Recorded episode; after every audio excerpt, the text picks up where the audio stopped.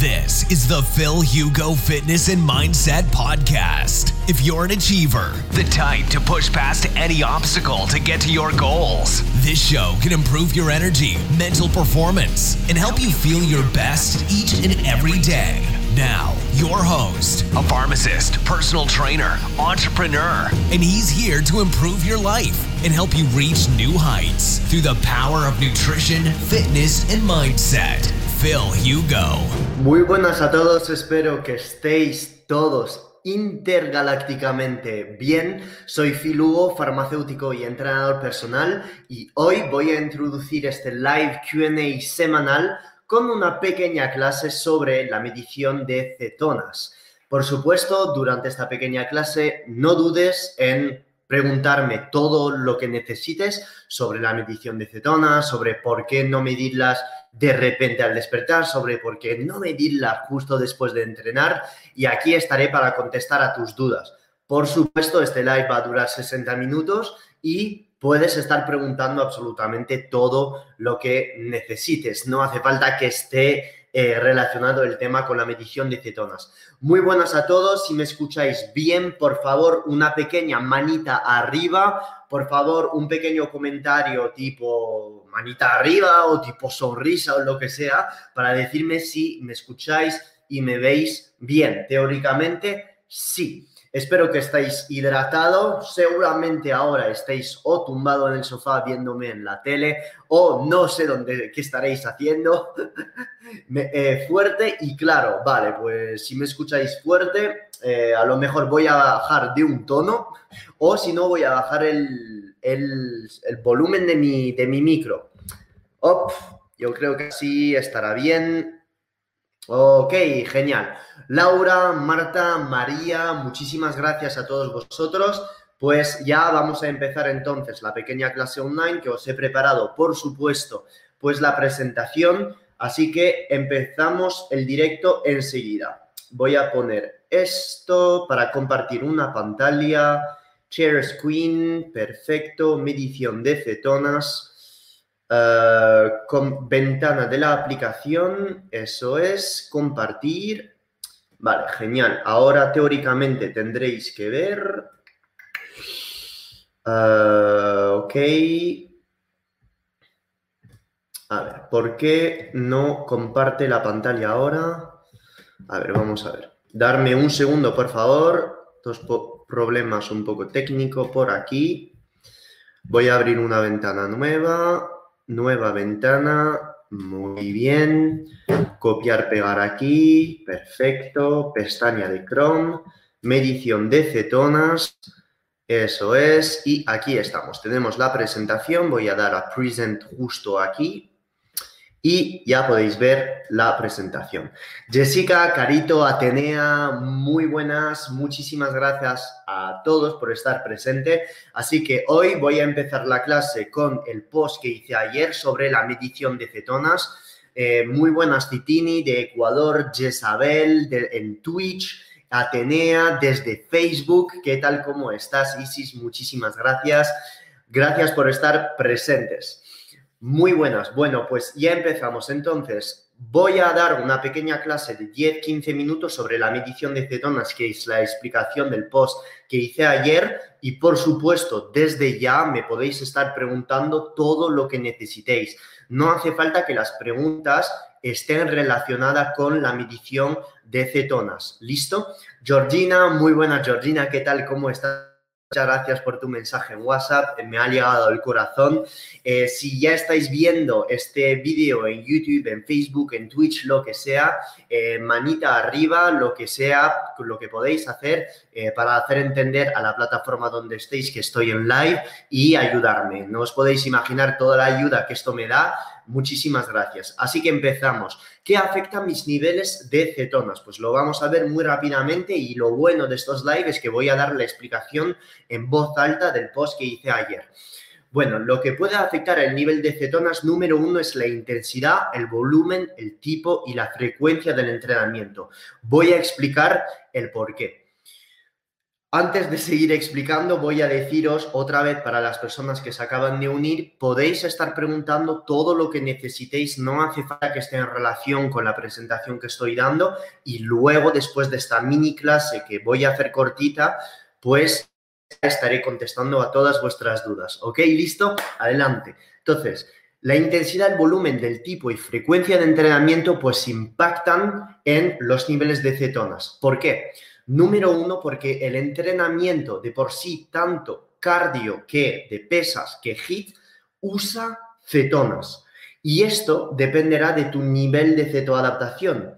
Si acabas de empezar una dieta cetogénica, tu cuerpo todavía no estará del todo adaptado a usar estas cetonas. Incluso si sales a correr muy lento, en un ritmo muy suave, tipo puedes seguir hablando con tu compañero, pues a pesar de estar en un ritmo lento y acabas de empezar una dieta keto, tu cuerpo todavía no ha desarrollado todos estos pequeños transportadores llamados transportadores MCT, que son los responsables de usar las cetonas, de tirar las cetonas desde la sangre hacia dentro del tejido muscular. Incluso el cerebro le cuesta usar estas cetonas como fuente de energía.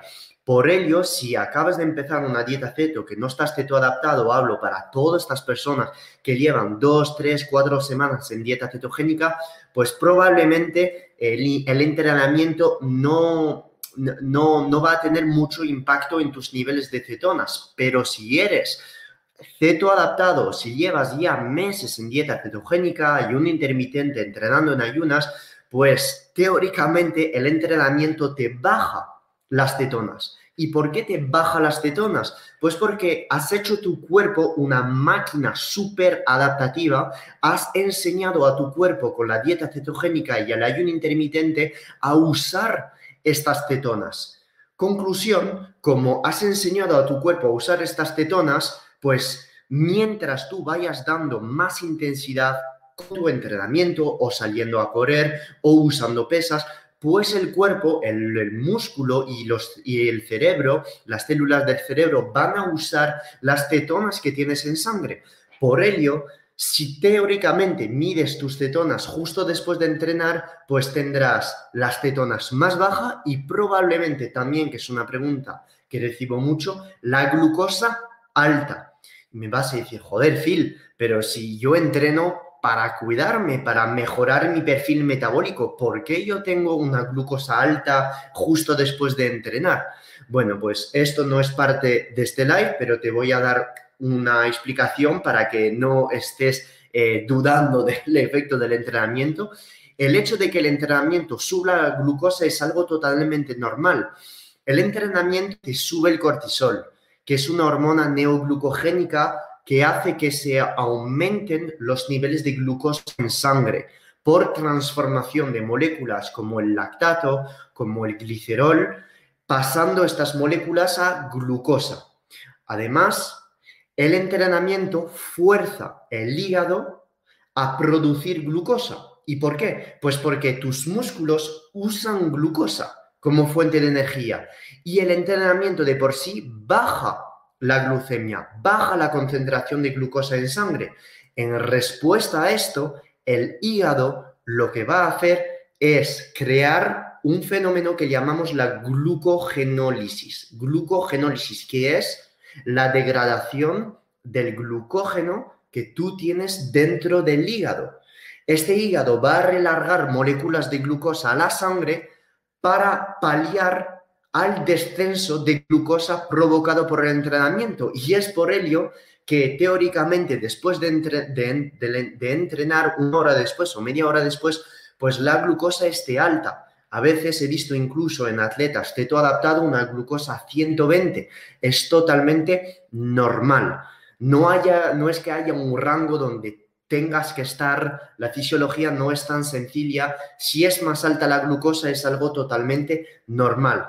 Yo incluso un día estaba a una hora después de entrenar, estaba como a 120 de glucosa, 120 de glucosa y a 0,6 de cetonas, cosas que en el papel son imposibles, pero el efecto del entrenamiento, sobre todo en ayunas, pues va a elevar tu glucosa teóricamente y bajar tus cetonas.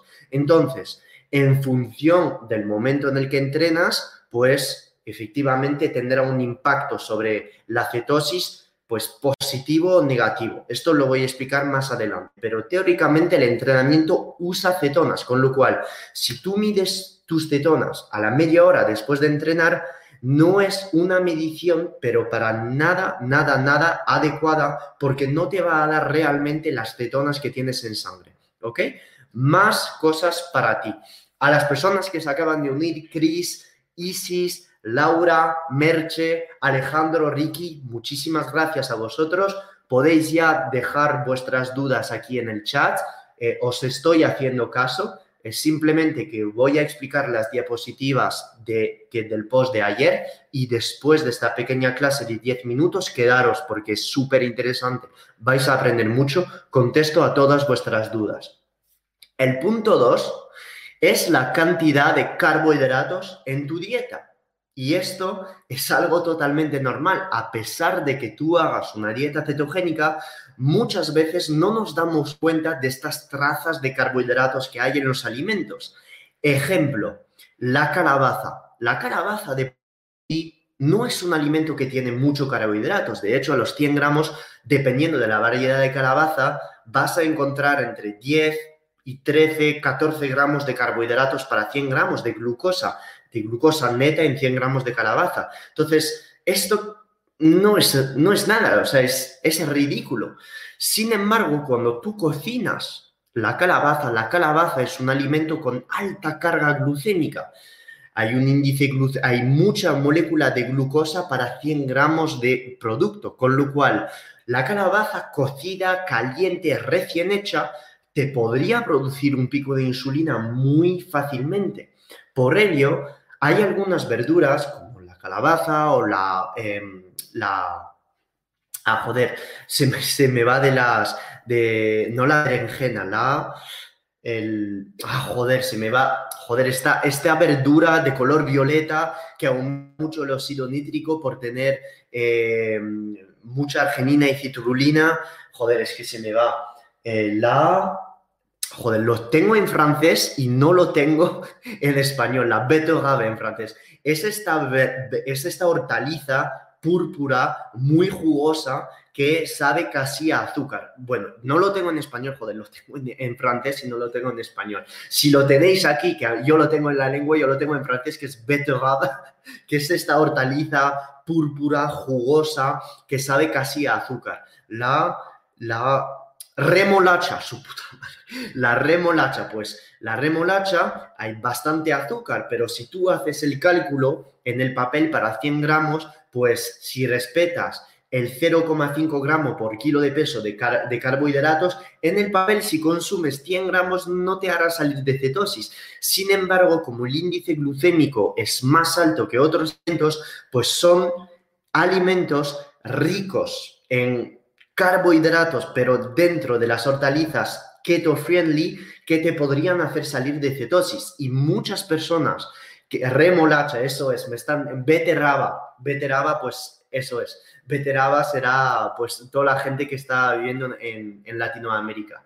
Entonces, todos estos alimentos son alimentos que debido a su índice glucémico te podría hacer salir de cetosis. Entonces, dependiendo de la intensidad, volumen, frecuencia de tu entrenamiento, tendrás que tener cuidado con la cantidad de estos alimentos. Una persona que entrena dos veces al día, media hora por la mañana, una hora por la tarde, cardio por la mañana, pesas por la noche, o que hace 20.000 pasos al día, que tiene un porcentaje de, grasa bastante bajo, sensibilidad a la insulina bastante alta, lo repito en cada uno de mis lives, parámetros de la sensibilidad a la insulina en una analítica son los siguientes, la glucosa, la insulina en ayunas, la vitamina D, el cociente triglicérido HDL, la cantidad de HDL, todos estos parámetros de sensibilidad a la insulina en rango, persona muy deportista, persona que tiene ya nada de resistencia a la insulina, pues a lo mejor 50, 60, 70 gramos de carbohidratos netos no le hará salir de cetosis debido a que va a recibir esta glucosa y toda esta glucosa va a ser usada a fines energéticos. No va a quedarse en los vasos sanguíneos durante mil años para producir inflamación. Por ello, esta glucosa en este tipo de, pacientes, en este tipo de personas muy deportista y sensible a la insulina, pues no va a pasar absolutamente nada. Pero si eres una persona prediabética de tipo 2, si eres una persona con 10, 15, 20 kilos por perder, que haces 2.000 pasos al día, que tienes un trabajo muy estresante, duermes mal porque tienes hijos, estás estresado por X, Y y Z y tus padres que te mandan estrés y los hijos eh, tengo que llevarlo al cole y no he podido dormir y la compra por la noche, etcétera, etcétera, pues todo esto genera estrés, genera cortisol, genera a la larga mini resistencia a la insulina en tus vasos sanguíneos debido a que pues eh, tus vasos son como una em, como tus vasos son como una manguera que tú vas a usar eh, para regar el jardín y esta manguera si eh, cuando tú la dejas en un frigo, imagínate, la dejas en un frigo, no está el sol, pues se pone rígida, eh, se pone rígida, a la mínima pues se va, se va a quitar capas de, de, esta manguera, pues esto es la resistencia a la insulina. Imagínate que la sensibilidad a la insulina sea esta manguera que dejas al sol, que se hace flexible, plástica, entonces esta manguera no se va no se va a romper, se hace muy flexible. Pues eso es lo que tienes que imaginar con tus vasos sanguíneos, ¿ok? Con lo cual, la cantidad de carbos dependerá de tu perfil metabólico, de la cantidad de deportes que haces y de la salud metabólica. Ejemplo, una persona triatleta que tengo en asesoría, eh, Raquel, que es empresaria, ejecutiva, madre de familia, 13% de masa grasa, sale a, hacer dos entrenamientos al día, tiene todo a rajatabla, suplementación a rajatabla, le meto 30 gramos de carbohidratos durante el entrenamiento, cargas cada dos días de carbohidratos por la noche con 200 gramos de arroz y sigue en cetosis a las 6 horas. Pero si cojo una paciente que tiene 40 años, la misma, la misma edad, que tiene tres hijos, no duerme de toda la noche, no hace nada de deporte, eh, su dieta es un día sí, un día no. Os imagináis muy bien que si meto a esta persona 200 gramos de patata por la noche, pues le va a hacer salir de cetosis tremendamente y va a tener que encontrarse con todos los síntomas de la gripe ceto. Por ello, toda la cantidad de carbohidratos que metéis en vuestra dieta, tanto escondida en verduras o en hortalizas como la remolacha, tanto como de carbohidratos puro, afectará vuestra cetosis. Os voy a dar mi ejemplo. Yo puedo estar comiendo 100 gramos de carbohidratos netos y estar en cetosis, 0,5. ¿Qué consiste esto? Pues, por ejemplo, voy a meter 30 gramos desde verduras, tanto de brócoli, a lo mejor de eh, remolacha, lo mejor de eh, calabaza y voy a añadir tortitas de arroz los días donde entreno mucho. Me quedo en cetosis. Sin embargo, lo digo, sin embargo, a pesar de quedarme en cetosis 0,4, 0,5, 0,6, mentalmente estoy hecho polvo. O sea, mentalmente no me gusta, no me gusta la sensación de elevar mi insulina y de meter carbos, a pesar de que sean pocos. Y hago mucho deporte y hago una comida al día.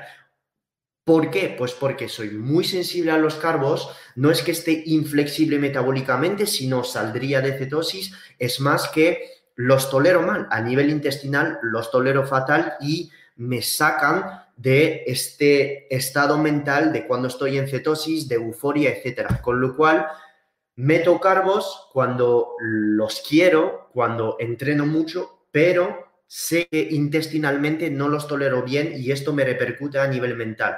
Con lo cual es tu trabajo también saber leerte. No hay una regla de oro de Phil ha dicho máximo 0,5 gramos por kilo de peso, entonces no voy por encima de esto. No, hay personas que con 1,0 gramos por kilo de peso de carbos siguen en cetosis y les va mejor. A mí no me va mejor, pero tú tienes que encontrar tus pros y contras. ¿Listo? Número tres, y esto lo acabo de hablar, es el estrés crónico que estás sufriendo. Efectivamente, el estrés crónico que estás sufriendo te podría hacer salir de cetosis por la sencilla razón de que fisiológicamente el estrés tanto emocional que nutritivo que estás recibiendo, tu cuerpo lo traduce como un aumento de adrenalina y un aumento de cortisol. Estas dos hormonas y el cortisol sobre todo son hormonas que van a elevar la glucosa en sangre. A mayor elevación de glucosa en sangre, más impacto negativo tendrá sobre la creación de cetonas. Por ello, estar estresado, no dormir bien o usar incluso alimentos que estresan el nivel, a nivel digestivo, pues te harán salir de cetosis.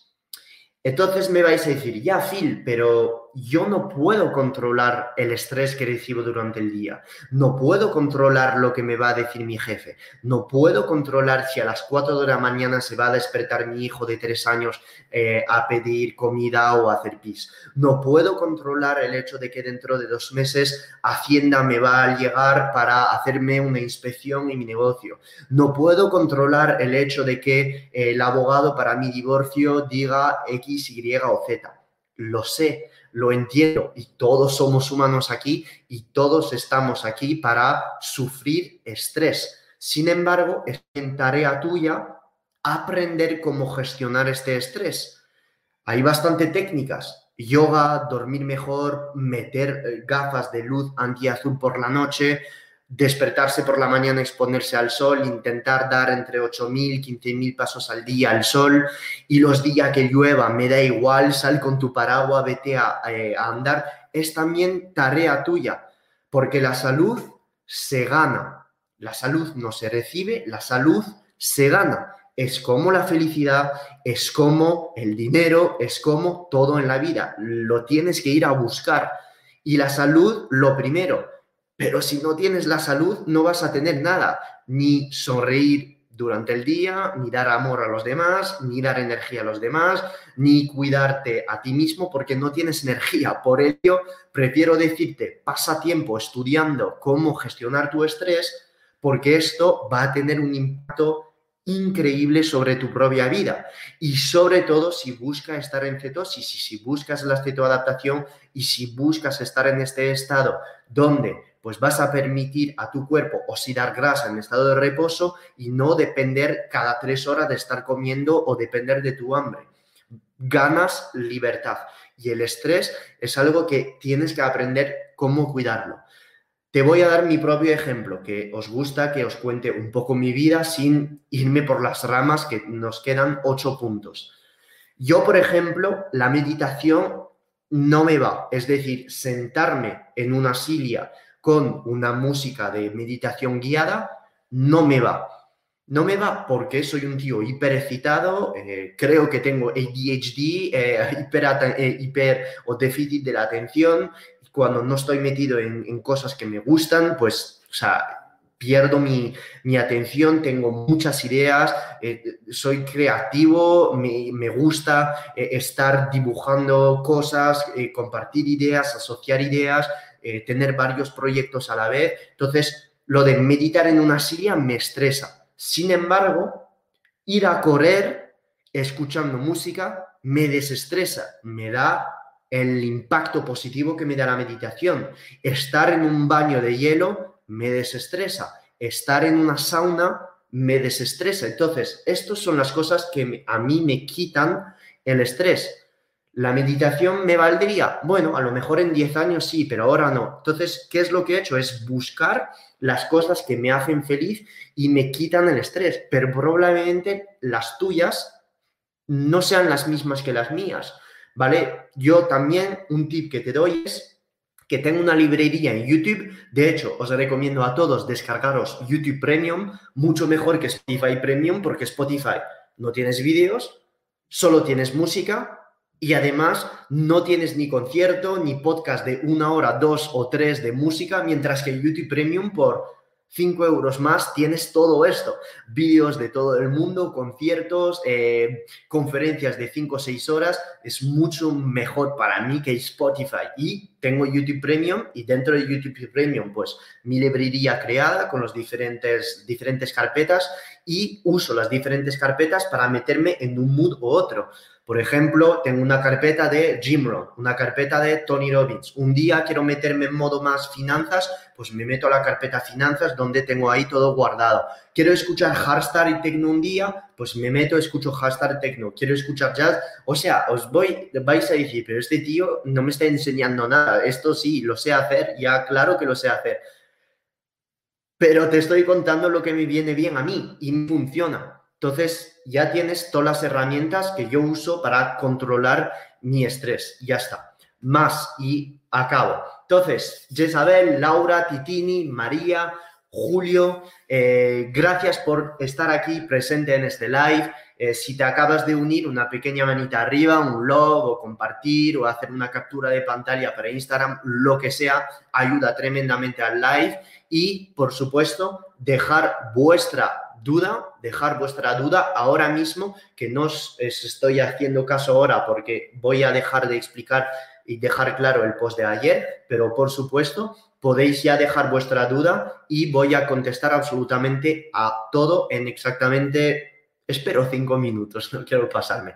Entonces, cuatro, tu nivel de cetoadaptación. Como he dicho antes, si tú acabas de empezar una dieta ceto, al principio, a las dos semanas, tendrás niveles de cetonas por las santas nubes. Es decir, 1,5, 2,0, 1,2, 1,3. ¿Por qué? Porque tu cuerpo al empezar una dieta ceto bajas la insulina tremendamente y tu hígado produce desde los ácidos grasos que está recibiendo del tejido adiposo un montón de cetonas y como no estás cetoadaptado del todo, debido a que la cetoadaptación no ocurre en dos semanas, sino más en cuatro a ocho, incluso en algunas personas 16 semanas, pues tu hígado va a producir muchas cetonas, pero no las sabes usar. Por ello, cuando tú las vas midiendo, pues entonces mides muchas. Estas cetonas salen positiva en Ketomojo, muy bien, pero esto no es un signo de que las estás usando. Claro que va a haber un cierto porcentaje que van a ser usadas. No estoy diciendo que durante tres semanas de dieta ceto no uses las cetonas, porque es que si no, no vas a poder aguantar, ya que no me glucosa. Pero a medida que va avanzando tu cetoadaptación, pues verás que probablemente cuando vayas midiendo tus cetonas al mismo tiempo de tu día, cada día siempre, pues vaya bajando este nivel en el ketomojo. ¿Vale? Esto es fisiológico, totalmente normal. Número uno, porque tu hígado va, va produciendo, no más, va produciendo lo mismo, pero tus tejidos van absorbiendo más cetonas. Una de las repercusiones de esto es que como hay menos cetonas en sangre, tu urea, tu úrico baja baja la creatinina, baja el úrico, que ha podido dar alto cuando te estés cetoadaptando. Muchas veces recibo muchos pacientes diciéndome, Phil, he empezado ceto, tengo el úrico alto y la creatinina alta. ¿A qué puede ser debido? Es debido a que, debido a que las cetonas todavía no las sabes usar, pues las cetonas se eliminan en el riñón. Y al eliminarse a través del riñón, no dejan la posibilidad para el úrico, para la creatinina, de eliminarse. Y entonces este úrico y esta creatinina pues se quedan en sangre. Y es por ello que muchos análisis en personas que están en fase de cetoadaptación o en dieta ceto, sale alto el úrico y la creatinina. Pero teóricamente, si continúas tu dieta cetogénica, después verás que este úrico y esta creatinina se van para abajo ¿Por qué? Pues porque tienes menos cetonas en sangre debido a que las estás usando mejor y entonces este úrico y esta creatinina se puede eliminar. Así de sencillo. Pasamos a la calidad de tu sueño. La calidad de tu sueño va a impactar directamente tus niveles de cetonas debido a que si duermes mal, tienes más glucosa en ayunas por la mañana y durante todo el día debido a que como modo de defensa tu hipotálamo piensa que estás cansado y va a relargar más adrenalina y más cortisol durante el día porque piensa que no le estás dando de comer porque estás fatigado. Por ello, si duermes mal y mides tus cetonas por la mañana, probablemente estas cetonas estén más bajas que de costumbre debido al efecto anticetogénico de la insulina que se ha aumentado por la gran cantidad de glucosa debido al efecto DAM, que es un efecto que es debido al impacto del cortisol sobre eh, los eh, tejidos. Entonces, cuando tú tienes una noche de mierda, no miras tus cetonas. Pasamos al sexto punto, que es el alcohol.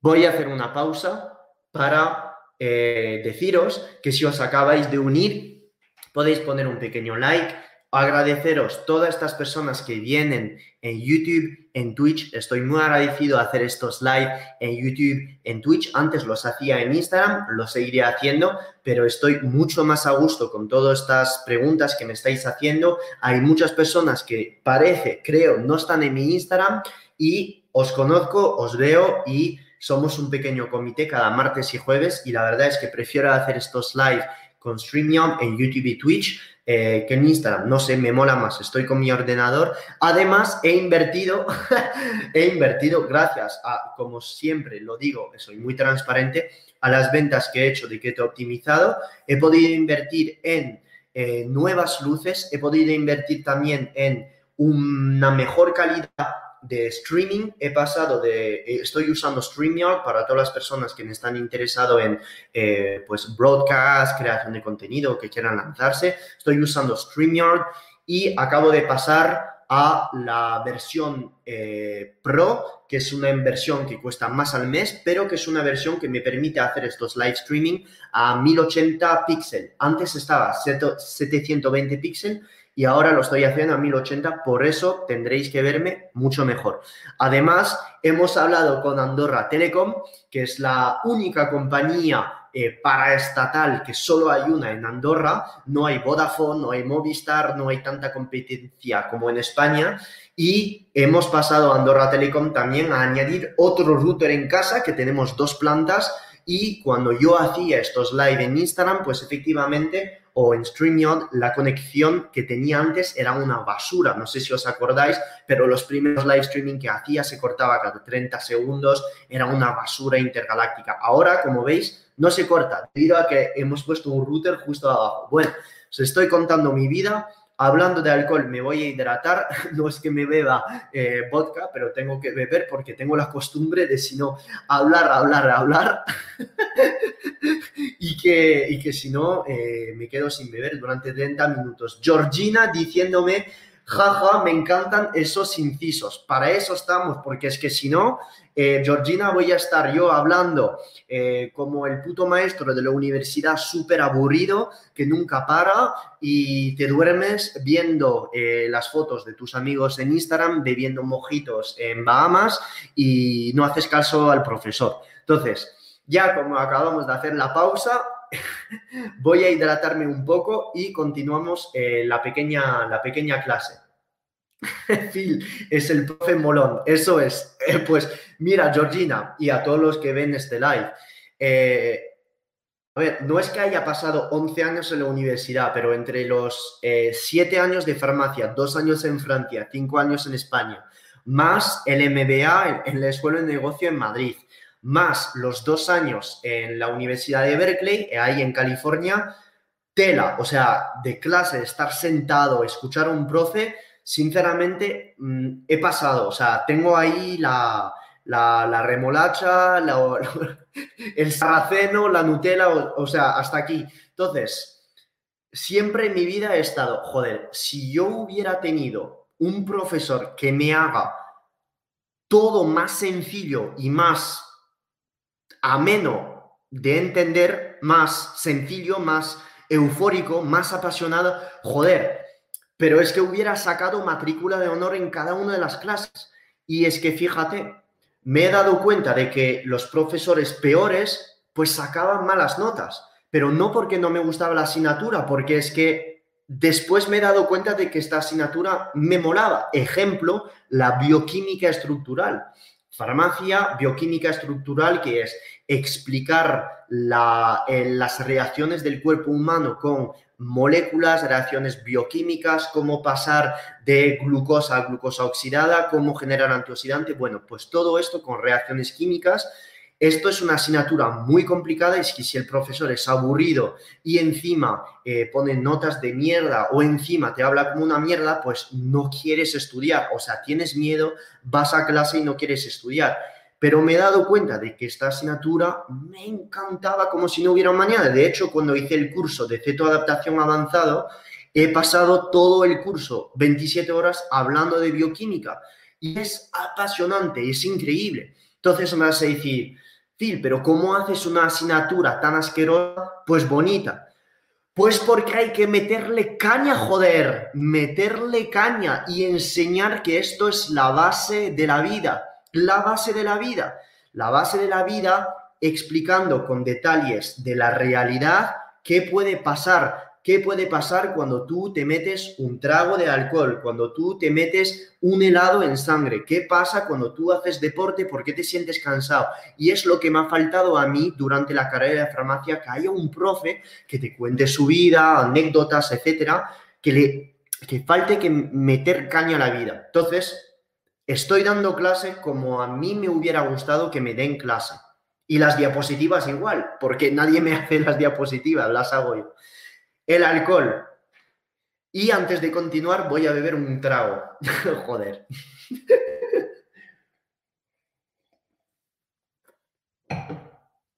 Vale. Este magnesio lleva más edulcorante que... El alcohol.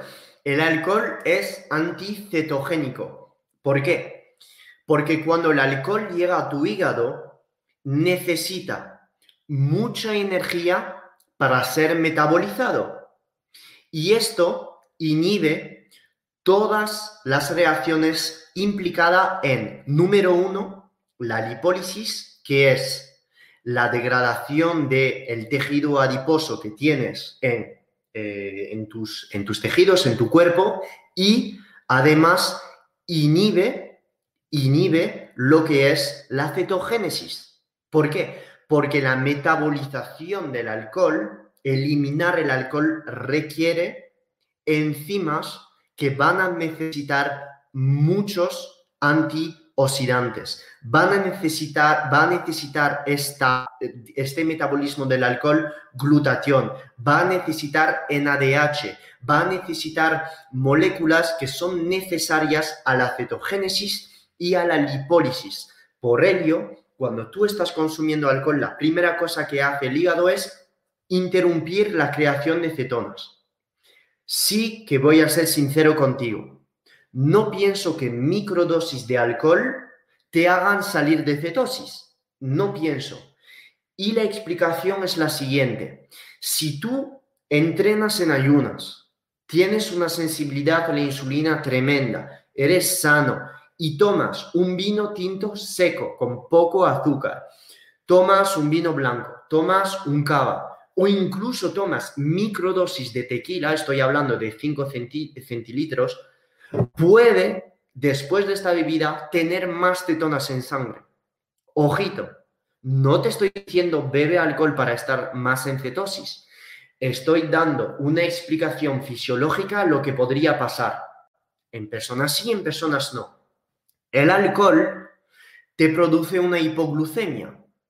A pesar de estar interrumpiendo enzimas necesarias a la cetogénesis, si tú durante todo el día has estado ayunando 16-20 horas, si tú durante todo el día has estado enseñando a tu hígado a desarrollar estas enzimas hepáticas para crear cetonas, no es una microdosis de alcohol como 5 centilitros de tequila o 30 centilitros o 50 de vino blanco seco que te hará salir de cetosis. Te lo digo porque está comprobado conmigo y con algunos eh, no pacientes, sino amigos. Lo hemos comprobado. Sobre todo Carlos Tro, que todos conocéis a mi amigo Carlos Tro, que se va a beber sidra y va a subir sus cetonas a 3,5, 4,0 milimoles por litro. Esto es debido a varias cosas, entre otras la presencia de ácido acético en el champán, en la cidra. Que es en la sidra, que es una molécula muy parecida a, la, a una cetona, que estamos seguros que se metaboliza directamente en cetona. Además, el alcohol es hipoglucemiante. Si tú bajas la insulina porque estás la, si tú bajas la glucosa en sangre, pues entonces aumenta la producción de cetonas. Pero esto, si ya empezamos a beber un trago de mojito o un dos o tres tragos de tequila con tres vasos de vino tinto, no va a pasar. Entonces, no tendría que decir esto en público, en un live streaming, en YouTube. Pero estáis con un farmacéutico y estáis siguiendo un canal que no es para nada igual con nadie en este planeta.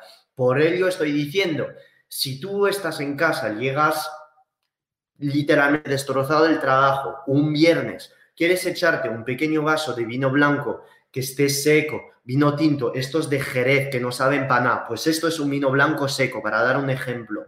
Eh, un cava, 11,5% de alcohol, eh, ecológico, brut nature, que no tenga absolutamente nada de azúcar, lo pruebas vas a tener este, este subidón muy rápido debido a que si estás en cetosis y haciendo a dieta ceto, no necesitas nada de alcohol para emborracharte y vas a ver que la cetosis casi no se mueve, porque el cuerpo no es blanco o negro. No es porque el alcohol es anticetogénico por bloquear enzimas cetogénicas y de la lipólisis que de repente a la hora van a bajar tus cetonas. Todo depende de la cantidad. La gente me dirá, pero tú quién eres para decir tal tipo de cosa, que bebamos alcohol. No estoy diciendo que bebáis alcohol. El alcohol es innecesario, de verdad. No aporta absolutamente ningún beneficio. Pero sí que es verdad que a microdosis, a microdosis, sinceramente creo en efectos positivos del alcohol en horméticos. Es decir, el alcohol en muy, muy pequeñas dosis genera una respuesta hormética del cuerpo, como lo hace el ayuno intermitente, como lo hace los baños de, los baños de hielo y como lo hacen las saunas.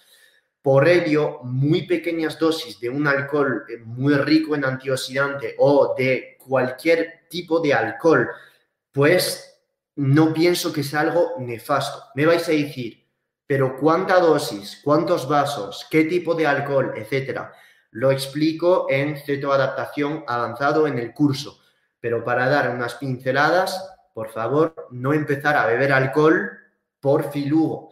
Estoy diciendo que las personas que beben, sé que la gran mayoría no vais a competir a Mister Olimpia o no tenéis una competición de triatlón de campeonato de España en dos o tres semanas.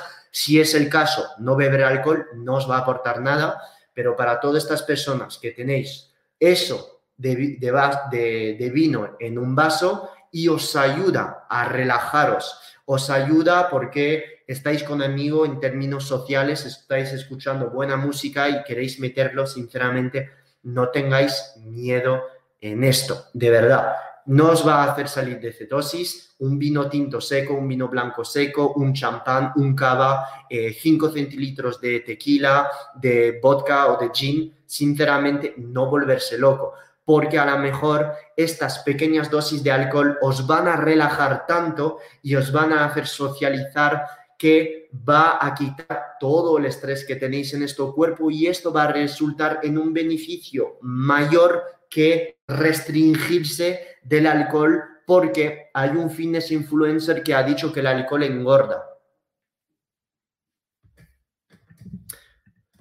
Deficiencias de minerales, falta de magnesio, falta de zinc, falta de yodo, falta de selenio, os va a joder la salud. Estoy estos días leyendo estudios sobre el déficit de minerales. Es impresionante a lo largo de mis dos años de asesorías a gente, la cantidad de personas que he rescatado de un hipotiroidismo, de fatiga crónica o simplemente de no llevar bien la dieta ceto, añadiendo más minerales a la dieta. Si realmente tienes pereza de calcular todos los minerales que vienen de tu dieta, de las espinacas, del colágeno, de voy a meter nueces ponerlas en agua para sacar el mantillo, quitando los fitatos, todas estas burradas que tienes que hacer para realmente saber la cantidad de minerales que estás ingiriendo, sinceramente, cómprate todos los minerales en suplemento y ya está. Me vas a decir, ¿conoces una marca de multivitamínico que me recomendarías? El otro día estaba a punto de decir a mi pareja, que no voy a citar marcas, que hay un multivitamínico increíble y que la verdad me gustó mucho. Hasta ver que en la forma de vitamina B12 de este mineral era, era cianocobalamina. Cianocobalamina. Y esta cianocobalamina es una forma de B12 proveniente de qué? Un derivado de cianuro. Entonces, si tú estás todos los días metiéndote cianocobalamina, que es la forma más barata para los industriales de formular vitamina B12 en tu hígado. Pues creo que cosas bonitas, ninguna. Por ello, a la hora de comer un multivitamínico, tenéis lo mínimo, lo mínimo, mínimo que fijaros en la forma de vitamina B12 y que esta B12 sea metilcobalamina. Para los que estáis en España y no queréis comprar un multivitamínico porque todos son una basura, están todos infradosificados, la forma en la que vienen los minerales, eh, como por ejemplo el magnesio, o viene en forma de aspartato o viene en forma de óxido y viene todo infradosificado, no comprar este multivitamínico. Incluso no quiero citar marcas porque es que todo para mí tienen algo que no va. Si queréis fijaros en los minerales que necesitáis, pues entonces yodo, selenio, zinc, sodio, potasio, magnesio. Con esto salváis la tiroides. Con esto salváis la tiroides. Entonces, si comprando estos suplementos no hace falta comprar todos por separados, pero por lo menos, por lo menos, por favor, tener en casa selenio y magnesio, porque así os salváis la tiroides. El selenio es muy difícil de obtener de, los alimentos y el magnesio en cantidades de 400, 500 miligramos, que es lo mínimo que una persona que está en proceso de cetoadaptación o, o que no mete carbos en su dieta necesita, necesitáis siempre, siempre en casa magnesio y selenio.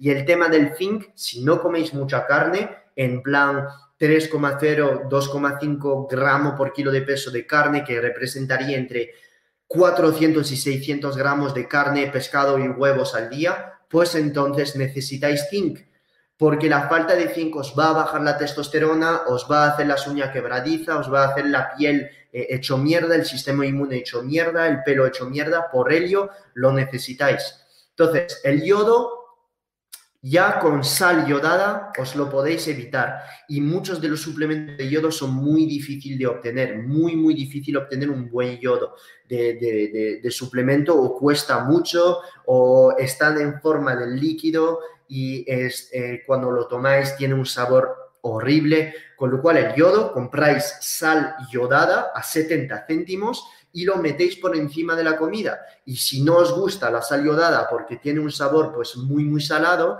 yo lo que hago por la mañana para tener mi yodo es que cojo un vaso como este, pongo agua dentro, filtrada, pongo porque estamos en lo mismo. El agua, si no la filtráis, es una basura, el agua del grifo, o sea, es una basura intergaláctica. O ponéis un filtro al grifo o compráis una jara brita para filtrar el agua pongo vinagre de manzana y pongo sal.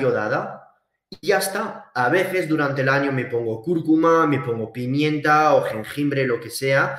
Pero si no estas tres cosas, lo bebo, no de golpe, a lo mejor durante dos horas voy a estar echando sorbetes a esto y me da energía por la sencilla razón de que estoy metiendo yodo, estoy metiendo sodio, estoy metiendo un ácido proveniente del vinagre que me va a ayudar a la digestión durante todo el día y el solo hecho, el simple hecho de que sea una bebida ah, con acidez me va a despertar. Por ello, pues me lo hago cada mañana y estoy seguro así llegar a 150 microgramos de yodo al día. ¿Y cómo hago ayuno todos los días? ¿Y cómo hago dieta feto? pues lo tengo que hacer porque es que si no lo hago voy a perder todos estos minerales durante mi ayuno y me voy a sentir como una mierda a las 2 de la mañana, de la tarde, perdón. Durante mi ayuno tomo magnesio, al levantarme tomo magnesio. ¿Por qué? Pues porque lo pierdo, meando, sudando. Es muy, muy importante. Vas a ver un antes y un después en tu vida cuando vas a aumentar la cantidad de minerales en tu dieta keto. Y me vais a decir, Phil, ¿es necesario hacerlo al año? Sinceramente, Sí, sinceramente, porque es que es muy difícil con los alimentos que llegues todos los días a ello. Ahora bien, hay que tener cuidado, como siempre, porque si te metes hasta arriba de un suplemento de hierro y que tienes demasiado hierro en sangre, pues esto también es nefasto. Entonces, esto ya cuando no eres médico y no estás detrás de la analítica para decir si hay algo bueno o malo, pues yo lo entiendo que sea difícil. Y yo estoy detrás de esta pantalla como farmacéutico y divulgador para darte pista. Esto es educativo, soy un divulgador, no es una consulta médica online oficial. Por ello, no tomar mi ayuda como consejo médico, porque no soy médico, ni soy nutricionista, ni tampoco ahora estoy trabajando como farmacéutico, sino como divulgador. Pero esto ya lo entendéis. Con todas las dudas que estáis ahora, pues acabo con el último punto y esto lo he hablado anteriormente, el efecto down. Entonces,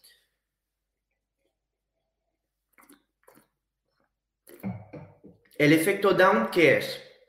Pues el efecto down corresponde al hecho de que por la mañana, entre el momento que despertemos hasta más o menos una, dos horas, tengamos la glucosa elevada, más elevada que de costumbre.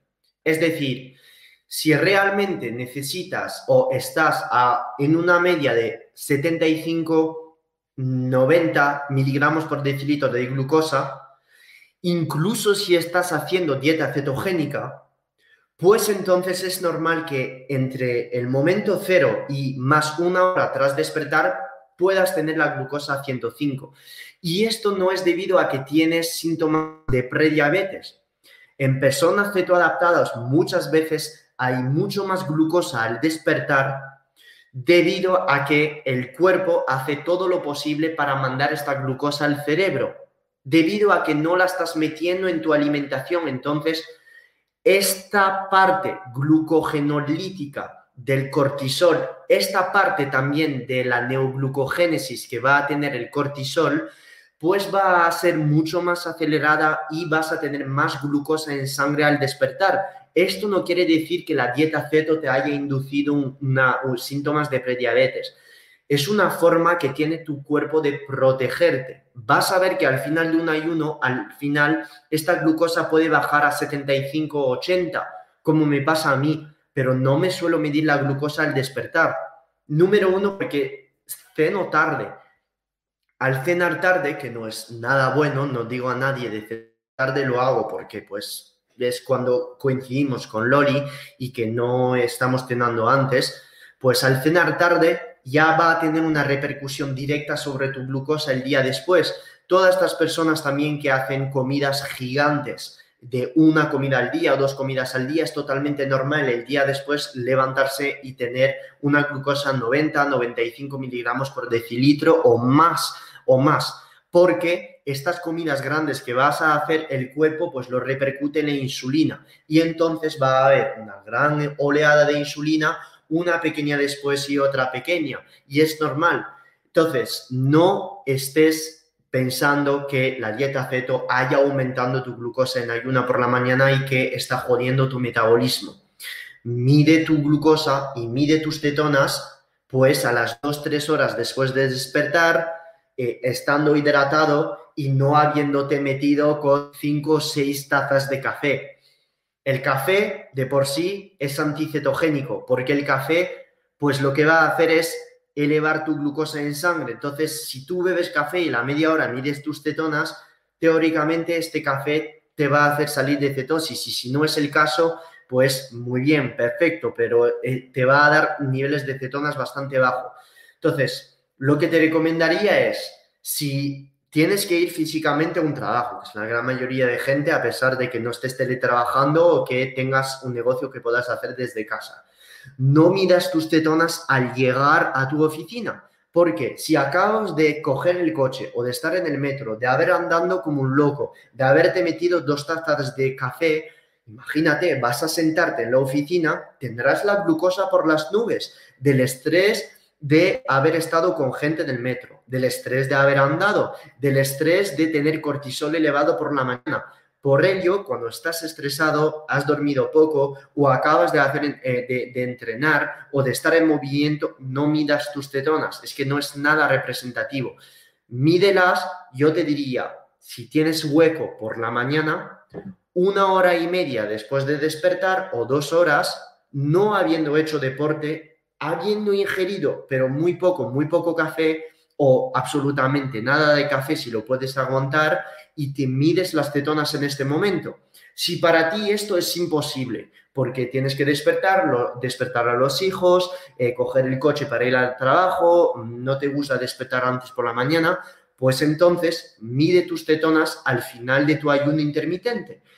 Al final de tu ayuno intermitente, antes de romper el ayuno, cuando estés tranquilo, no hayas hecho mucho movimiento antes, no estés estresado, etcétera, en este momento mide tus tetonas y verás que serán valores mucho más relativo para darte pues una idea sobre las tetonas que tienes en sangre. Ahora bien, conclusión de esto. ¿Cuándo medir las tetonas? Y esto os lo doy a vosotros porque estáis conmigo en el live en YouTube y este post todavía no está presente en Instagram. Entonces, este post caerá mañana, pero como estáis aquí en YouTube, pues lo veis. ¿Cuándo medir tus tetonas? Al final o durante un ayuno, antes de beberte un café. Si estás midiendo las tetonas al final o durante un ayuno, pues efectivamente supongo que por la mañana habrás bebido té o café, porque casi 95% de las personas de ese planeta bebe té o café. Entonces, no pasa nada por tomar café, pero mide tus tetonas 4 o 5 horas después. 4 o 7 horas mínimo después de una comida. Si no puedes medir tus tetonas antes de una comida, si quieres desayunar por la mañana, no midas tus tetonas una hora después, ¿Por qué vas a tener la insulina por las nubes y esta insulina es anticetogénica? Antes de entrenar, porque lo hemos dicho antes, el entrenamiento baja las tetonas en sangre ya que las usa. Mínimo una hora después de despertar. ¿Por qué? Pues para e, evitar el efecto down. Y hidratado. ¿Por qué? Porque si no estás hidratado, te va a estresar el organismo y el cortisol aumenta el cortisol aumenta debido a que va a detectar una falta de minerales en sangre. Entonces, estés hidratado. Medir sus, cetonas en un ayuno seco, en un ayuno seco de tres días, vale, estarás con niveles de cetonas muy alto. Pero acabo de decir que acabas de ayunar durante tres días. Por ello, el hecho de que no hayas bebido nada pues comparando a la gran producción de cetonas que produce un ayuno de dos o tres días, pues estas cetonas van a estar por encima de este efecto nefasto que tiene el déficit de mineral sobre la producción de cetonas. ¿Ves por dónde voy? Listo. Entonces, espero, sí, sí, he, tenido miedo, pensaba que no se veía la diapositiva. Ahora voy a contestar absolutamente todas las dudas que tengáis y que me habéis hecho hasta el principio. Eh, para todas las personas que se acaban de unir, muchísimas gracias a todos vosotros. Eh, muy agradecido estar con vosotros por aquí en Twitch y eh, en StreamYard. La presentación esta la voy a dejar un momento hasta que vea las dudas y dar las gracias a Jessica, a, a Atenea, Georgina. Georgina, quiero mucho. Eh, Ricky, Alejandro, Merche, Laura, Cris, Lara, Jezabel, eh, Julio, muchas gracias. Voy a contestar ahora a todas las dudas. Ok. A ver, voy a poner esto. Vale, mejor. Y me voy a peinar un poco. Op, me peino un poco, ya está. Y hoy hemos puesto la camiseta de eh, Super Francesa de Jean-Paul Gaultier. Seguro que esta camiseta le gusta a Georgina, que es súper, súper design.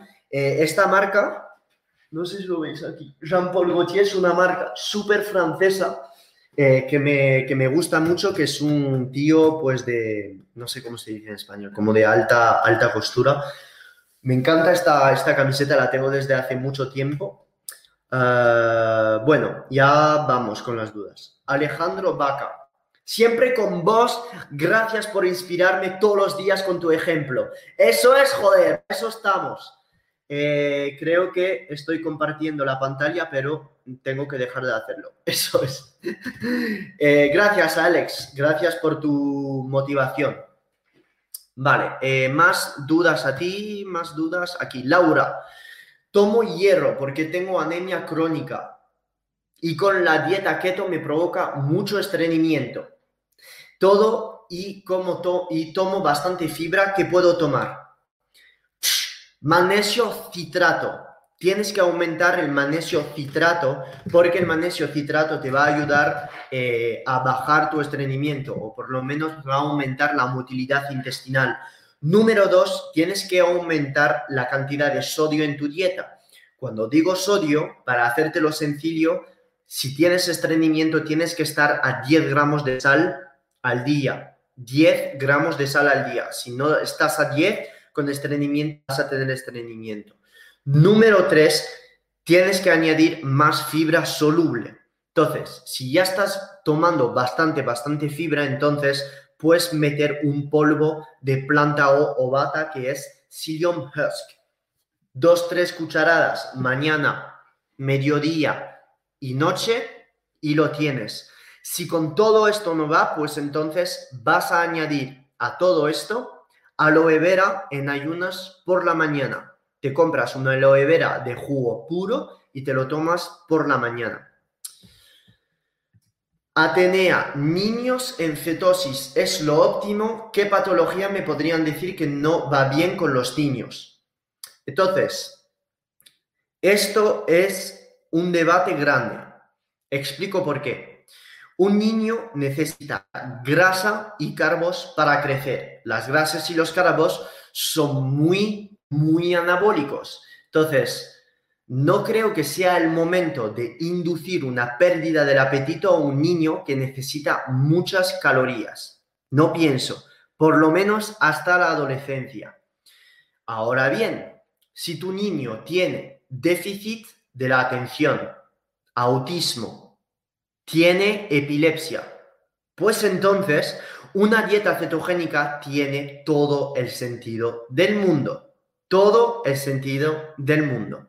¿La dieta ceto la puedes realizar con niños? Sí, pero forzar un niño a decir o a enseñarle que la patata es mala porque es anticetogénica, que los helados son malos porque, etcétera, etcétera, no pienso que desde un punto de vista educativo sea guay, porque pienso que el niño puede empezar a desarrollar conductas alimenticias no adecuadas, siempre y cuando, siempre y cuando no le estés machacando con ello. Es decir, puedes enseñar nutrición a tu hijo como yo lo haría con los míos. No tengo hijo, pero es lo que haría, enseñarle, pues, mira, ¿Quieres un donuts? Perfecto.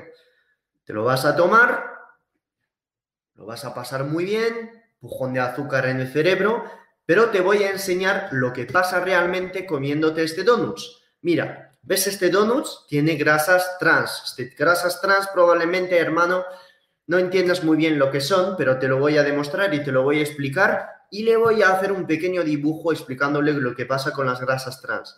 También le voy a explicar en un dibujo qué es lo que pasa con el azúcar en su intestino y cómo este azúcar en gran cantidad le va a volver más tonto que los demás. Y le voy a demostrar que comiendo más azúcar, pues se va a volver más tonto que su amigo. Entonces, voy a educar a mi hijo para que sea el mejor, voy a educar a mi hijo para que sea feliz. Entonces, le enseñaré, pues, todas las cosas que le vendrá bien a su intestino y a su cerebro y le haré entender esto. Entonces, le diré, mira, si un día vas a un cumpleaños de un amigo y hay tarta con gluten y cereales, pues te voy a dar unos tips. Esto te daña el intestino tremendamente, pero te voy a dar unos suplementos que te van a ayudar a digerir el gluten, te, vaya te van a ayudar a digerir la lactosa para que, para que no te pase como te ha pasado el otro día con dolor de tripa y dolor de cabeza, pues entonces te voy a dar estos suplementos para que lo pases mejor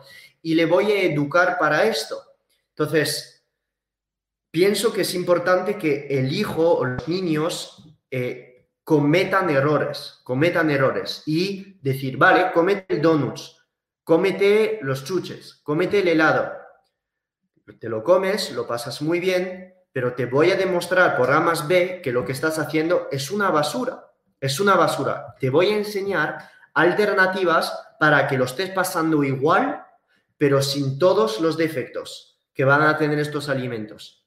Y voy a tener la paciencia de hacerlo, porque es mi hijo. Entonces, es la sangre de mi sangre. Entonces, pues voy a invertir tiempo en educarle en este sentido, ya que la nutrición, el deporte, eh, llevar un negocio, hablar a los demás, la comunicación, lo es todo. Entonces voy a invertir tiempo en enseñárselo, ya que no lo hacen en la escuela y no voy a esperar nada de la escuela para que lo haga. Y probablemente no pongan mis hijos en una escuela tampoco. O sea, esto ya es otro tema, pero soy eh, a favor del unschooling total.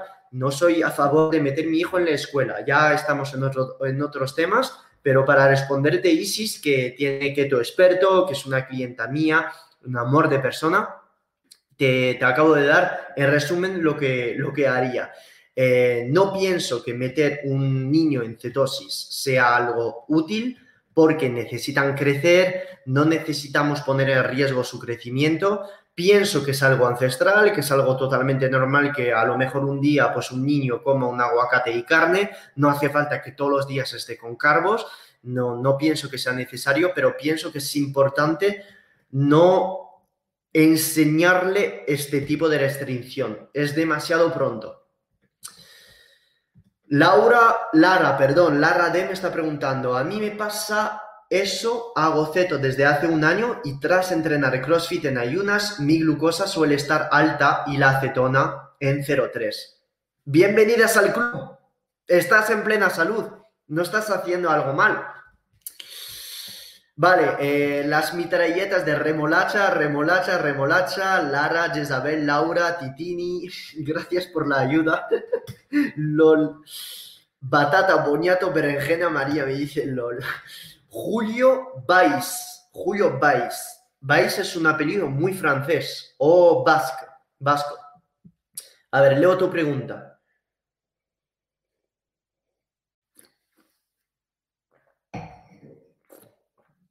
Phil, por fin te puedo encontrar en vivo. Gracias por venir. Tengo una duda.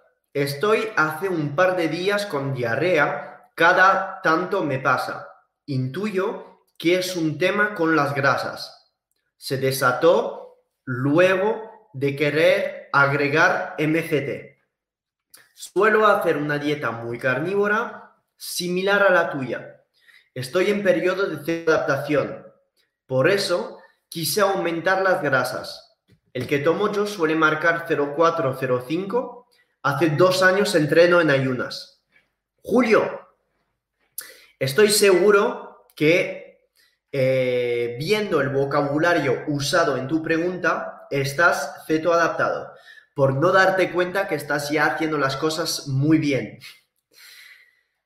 no abusaría del MCT. Te voy a ser sincero. Yo estoy ceto adaptadísimo, incluso triatletas, clientes míos que hacen ceto, carnívoro, cada vez que ponen MCT, diarrea o lo pasan mal a nivel gástrico.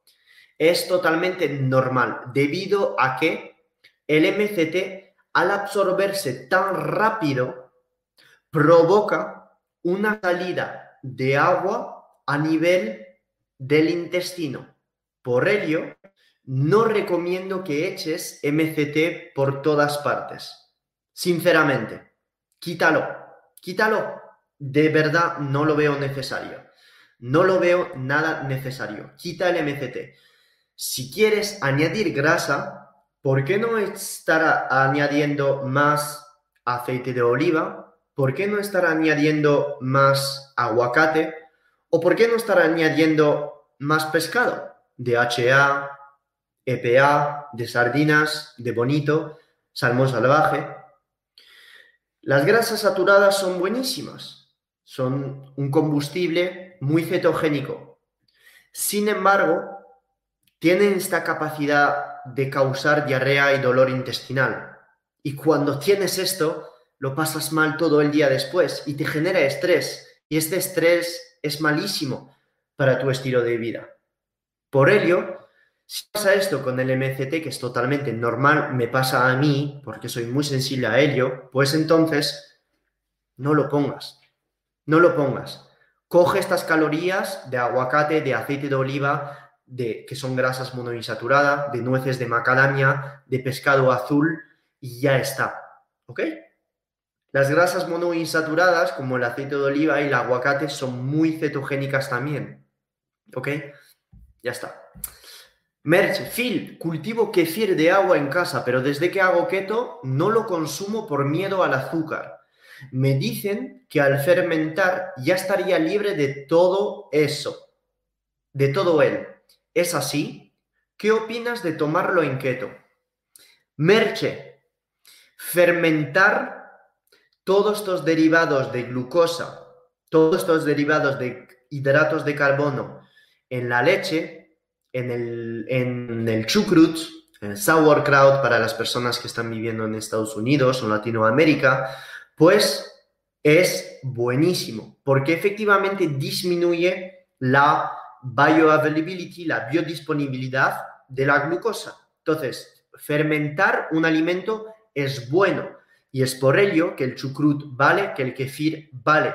Y también es por ello que el parmesano vale. ¿Por qué? Porque el parmesano es un queso como el queso curadísimo, como el manchego, son quesos que aportan nada de lactosa y nada de glucosa.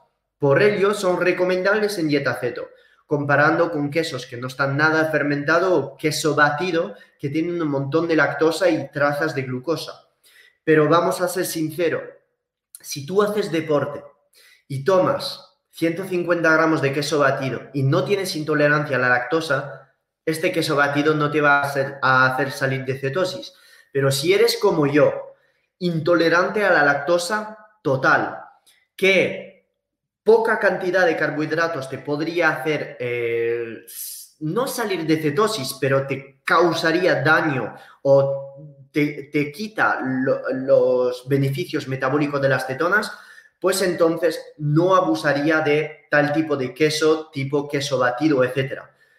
El kefir yo lo pongo en casi todos mis menús porque aporta probióticos, aporta calcio, que es un mineral que se elimina como si no hubiera un mañana en, eh, en dieta cetogénica. Por ello lo puedes tomar y si encima de esto lo haces en casa, puedes tomar kefir, no pasa absolutamente nada. Lo más importante, Merche, por favor, es que compres un keto si no sabes lo que es el keto mojo, es un pequeño medidor que te permite, gracias a, pincharte, sacarte una gotícula de sangre y que tú estás midiendo la cantidad de beta hidroxibutirato directamente en sangre. ¿Ok? Si no sabes lo que es, en mi bio tienes el keto mojo con 15% de, de descuento. ¿Vale? Esto es la mejor manera de saber si un alimento es apto para tu dieta o no. Sí que hay lista de alimentos, verduras ok, verduras no, pero es que depende mucho de tu sensibilidad a la insulina, la cantidad de deportes que haces. La gente dice, la patata no es apta en dieta ceto. No, si yo hago correr un atleta tres horas en una cinta, en ayunas, y le meto 200 gramos de patata después de entrenar, a lo mejor las cetonas van a bajar o no van a bajar de 0,1 porque acaba de entrenar y está en ayunas y esta glucosa se va a usar para la repleción, el llenado, perdón, de glucógeno muscular. Por ello, decir un alimento es keto friendly y otro no, no tiene sentido.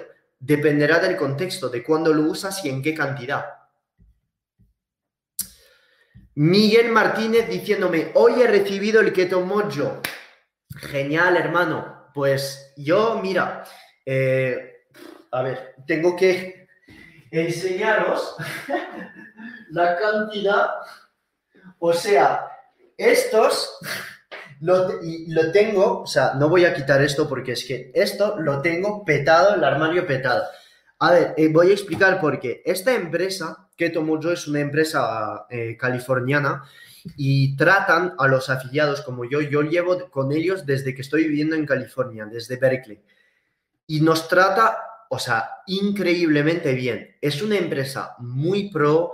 Eh, con nosotros, eh, Carlos Tro es afiliado, eh, yo soy afiliado, hay, no sé, a lo mejor 8 o 9 personas en España. En Andorra, pues soy el único, no hay nadie más. nos tratan muy bien, son muy profesionales, nos ayudan, nos... O sea, es, o sea, nos aportan absolutamente todo. Es una, yo estoy muy contento con ellos y el producto es que es perfecto. Keto Mojo es, son los líderes en medición de, de cetonas y mm, de los más baratos para medir sus cetonas también. Por ello, eh, pues sí, trabajo con ellos, entonces es normal que yo te indique de usar esta marca, que es eh, Keto Mojo. ¿vale? ¿Puedes encontrar otras en Amazon más barato? Sí, pero no te voy a decir resultados de algunos amigos que han usado eh, herramientas más baratas y se miden las cetonas dos veces seguidas, no sale absolutamente nada igual, o comen lo mismo durante dos semanas y en el mismo momento tal salen mediciones totalmente diferentes. Por yo con Keto Mojo en un 90% del tiempo lo, lo recomendaría. Hola Phil, para un problema de inflamación, ¿cuál dieta recomiendas? ¿Más la FODMAPs o la keto? Ok, ¿por qué no hacer ceto quitando los FODMAPs? Quitando alcachofa, quitando espárragos, quitando espinacas y quitando brócoli. Ya está. Ya está. No es que sea FODMAPs o keto. Haz keto y quitas FODMAPs. Ya está. Porque tú puedes hacer FODMAPs y tener muchos carbohidratos o tener muchos lácteos. Entonces, los lácteos inflaman. Los carbohidratos no es que inflaman, pero si tienes resistencia a la insulina, pues te van a causar daño. Julio Baez, en este momento estoy casi que carnívoro y la diarrea está pasando. Saludos desde Argentina, eh, pues estoy muy contento, hermano. que te pueda ayudar con estos live, me haces feliz. Georgina, me encantan esos incisos. el profe Molón. Eh, sí, solo me falta la barba, la bata y a lo mejor parecer un tío eh, de 45 años y no de 15. Phil, ¿recomiendas la cúrcuma en pastillas para bajar la inflamación? De ser así, ¿cuántas cápsulas al día recomiendas? A ver, sabéis que para mí la suplementación es inútil cuando el entrenamiento no está, la nutrición no está y el sueño no está. Si no tienes estos tres pilares organizados, olvídate, olvídate. Si manipulas esto, entonces adelante. La cúrcuma tiene que venir en forma liposomal. La cúrcuma tiene que venir en, eh, en patentes específicas. Por ejemplo, Novasol, que es una patente que, que eh, libera la, cúrcuma, que es una forma en la que diseñan la cúrcuma eh, perfecta. Es, un, es muy cara, pero es una patente de confianza. Además, tienes la patente curcumin, curcumin, C-U-R-C-U-M-I-N, eh, diseñada por eh, la empresa Sabinsa, que de hecho conozco al CEO, que es Shine Majid, que he comido un día con él en San Francisco, eh, debido a que tengo empresa de suplementación ahí, etcétera, etcétera. Curcumin, Novasol, y además, si no tiene esta cúrcuma, estas dos patentes, pues no la compres. Y si la quieres comprar, pues entonces tiene que venir esta curcumina con piperina, porque la piperina aumenta la absorción de la curcumina en no sé cuánto por ciento, creo un 120% o algo así. Por ello, tienes que tener toda esta patente, eh, o Novasol, o em, eh, curcumin, o venir eh, formulada con piperina. Si no tiene todo esto, fuera. Carito me está preguntando, Phil, ¿qué opinas de las frutas como la papaya para usarlos por sus enzimas digestivas? Perfecto, es lo que pauto eh, los días cuando, por ejemplo, digo a la gente hacer un ayuno enzimático como con aminoácidos libres, aceite de coco, enzimas digestivas, perfecto. ¿En qué momento podría incluirla? Al romper un ayuno y después de entrenar.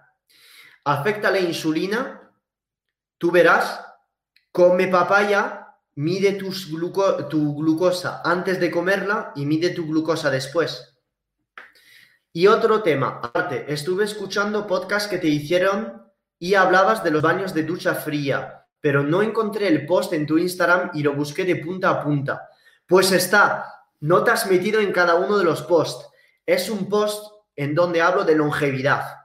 Cuando hablo de longevidad, hablo de estrés hormético que tú haces inducir a tu cuerpo para que se vaya reforzando. Ejemplo, baños de agua fría, la sauna, el ayuno intermitente, la dieta cetogénica porque quitas carbohidratos, la vuelta a meter carbohidratos para que estos afecten de manera positiva a tu metabolismo, el alcohol en muy pequeñas dosis. Todos estos procesos son efectos horméticos que hacen tu metabolismo más fuerte porque enseñas a tu cuerpo a que se adapte a un estresor. Por ello, estos baños de agua fría, al potenciar el desarrollo de todas las vías de las sirtuinas, al potenciar la adrenalina, la noradrenalina, hacer eh, aumentar la lipólisis, pues entonces te van a beneficiar, ¿ok? Y además es que son muy antidepresivos. Entonces, ¿cómo hacerlo? Yo recomendaría por la mañana, te despiertas, ducha fría. Acabas de llegar a casa eh, dos horas antes de cenar, quieres cortar de tu día, ducha fría. Yo tomo dos duchas frías al día. Al despertar, me voy al baño, me echo una meada, ducha fría. ¿Por qué? Pues porque pone mi mente en modo, no quiero ir a la ducha, pero voy a la ducha fría. ¿Entiendes por dónde voy? Es una manera que uso para ser más productivo durante el día. Entonces, por la mañana no quiero una ducha fría. Entonces, ¿qué hago? Voy a la ducha fría. Esto ayuda a mi mente en dos cosas. Número uno, a hacer lo que no me da la gana de hacer. Y número dos, el puro hecho de meterme en agua fría al despertar aumenta mi adrenalina, aumenta mi BDNF, aumenta mi cortisol, me da energía, me hace despertar, me quita toda la nube de pensamientos malos que puedo tener durante la mañana de que no he dormido lo suficiente, de que hoy hay mucho trabajo, todos estos pensamientos de mierda que tenemos por la mañana o que podrías tener un día que duermas menos, etcétera, la ducha fría te lo quita. ¿Cuándo tomo otra ducha fría? Después de entrenar. La gente me dirá, Phil, se ha demostrado que el agua fría después de entrenar inhibe la síntesis proteica y es malísima de cara a la ganancia de masa muscular. Mira, hermano, no soy un atleta de élite, no busco competir en Mister Olympia ni tampoco voy a competir en una tarrima para ganar algo de culturismo. Me tomo esta ducha fría porque me despierta y me pone un mood productivo de trabajo y me hace feliz. Que tenga un impacto nefasto sobre mi ganancia de masa muscular, me la pela. Te lo puedo decir. Me la pela totalmente. O sea, pero me la suda totalmente.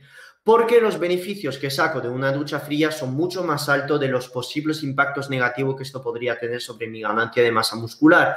Y si comes la suficiente proteína durante el día, estás en hiperávit calórico, entrenas bien, no me vayas a decir, hermano, de que 30 segundos de ducha fría te quite la ganancia de masa muscular. Todo en fisiología son pros y contras. El cuerpo es gris, no blanco o negro. Una ducha fría me hace feliz, me da energía, una ducha fría. Ok, más dudas. ¿Qué omega 3 recomiendas? Me está diciendo Lara D. Ok, si te vas al link en mi descripción, entras en la página de Nutrisano y en el apartado de búsqueda pones DHA. DHA. Este DHA es uno de los omega 3 que proviene del pescado y el suplemento que está formulado está formulado de manera increíble con EPA. Hay mucho más DHA que EPA y además la forma en la que está es en forma de triglicérido. Por ello, siempre recomendaría un suplemento que venga en forma de triglicérido y sobre todo, pues que tenga altas concentraciones de DHA. Si no quieres comprar la marca que está utilizando, pues entonces te voy a decir el nombre de la marca que más eh, estoy in love en el mercado, que es la marca Enerzone. Enerzone. El EPA está dos veces más alto que el DHA, en el ratio 2-1, y además están en forma de triglicérido y el método de extracción de los ácidos grasos de los pescados es brutal. Entonces, si quieres dos marcas, la que te acabo de decir en Nutrisano, que para mí es number one, y después Enerzone. Pero verás que poca broma, cuestan bastante. Pero usa mi código. Con el código te quitas unos eurillos. Intergaláctico. Llevo tres años, Armando me está preguntando, llevo tres años en cetosis, en dieta ceto, supongo.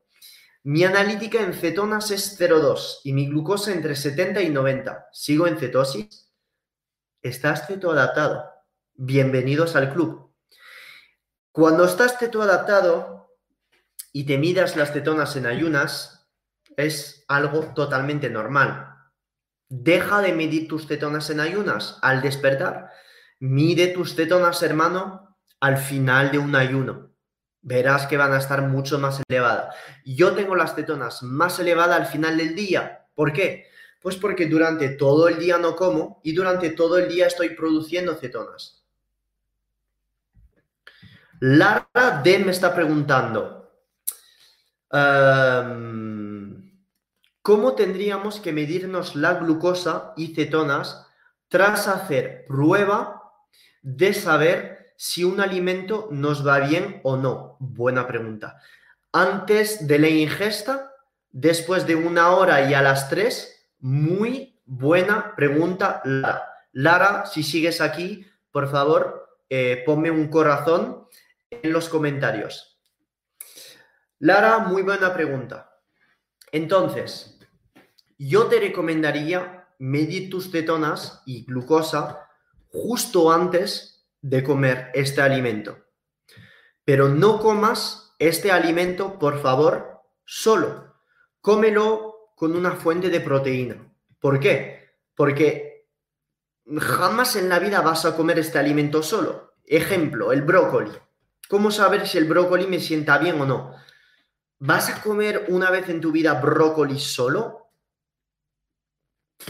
Siempre el brócoli lo tendrás con aceite de oliva, o lo tendrás con una salsa, o lo tendrás con una carne. Entonces, yo no te recomendaría comerlo solo. Inclúyelo con una fuente de proteína. Si no quieres meter nada, hazlo así tal cual. Tú mides tus cetonas 5 minutos antes de comer este alimento. Y luego te diría a los 45 minutos, incluso media hora después y luego a, las tres horas efectivamente. Y vas a ver si reaccionas bien a este alimento o no. Y lo más importante, no es más en este caso las cetonas, sino la glucosa. Ejemplo, yo, las, los arándanos me suben la glucosa como si no hubieran mañana.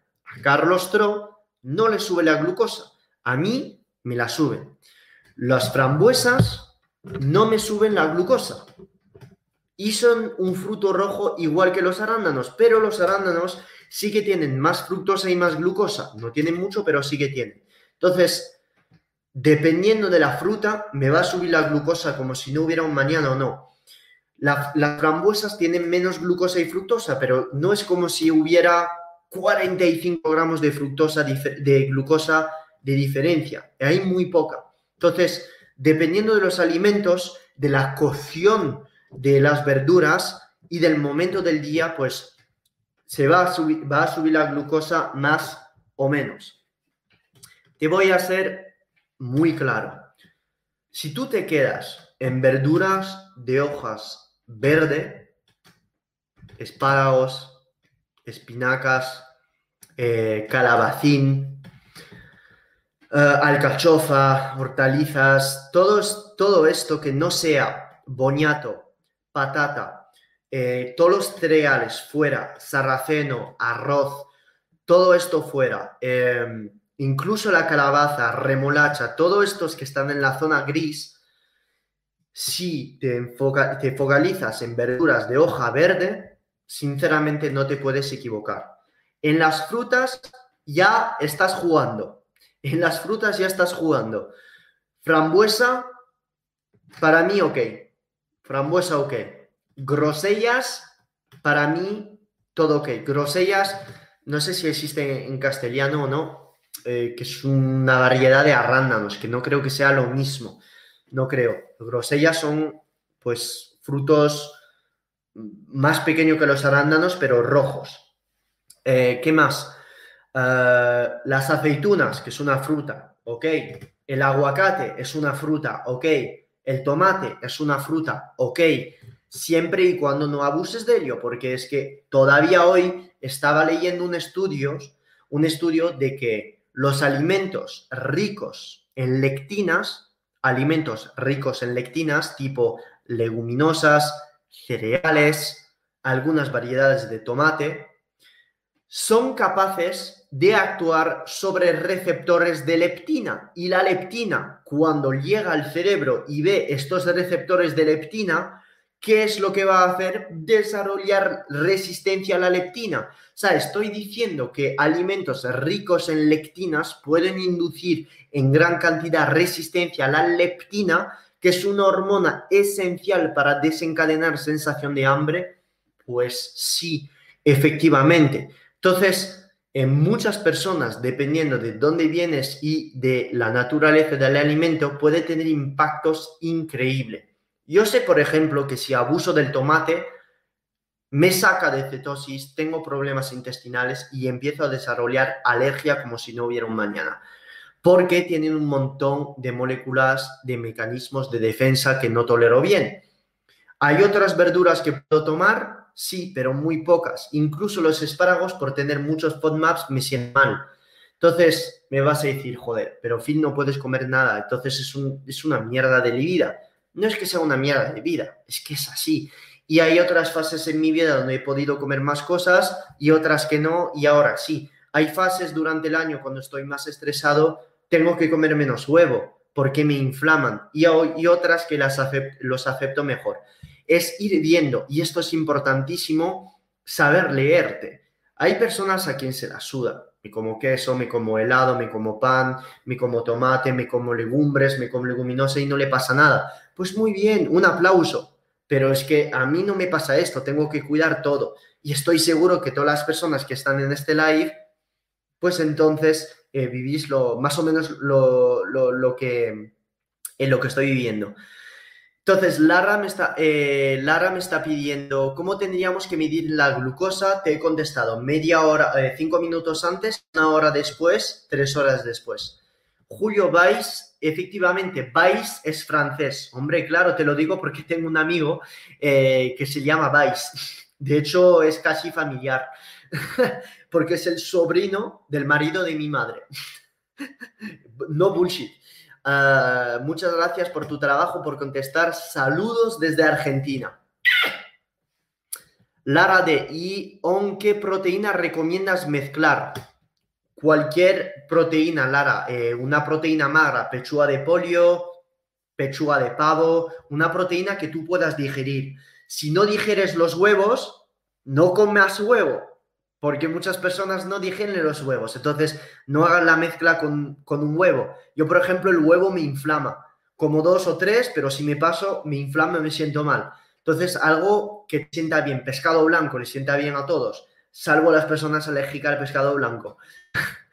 ¿Y qué valores de glucosa serían mediciones normales tras la ingesta? Ok, esto también es otra cosa.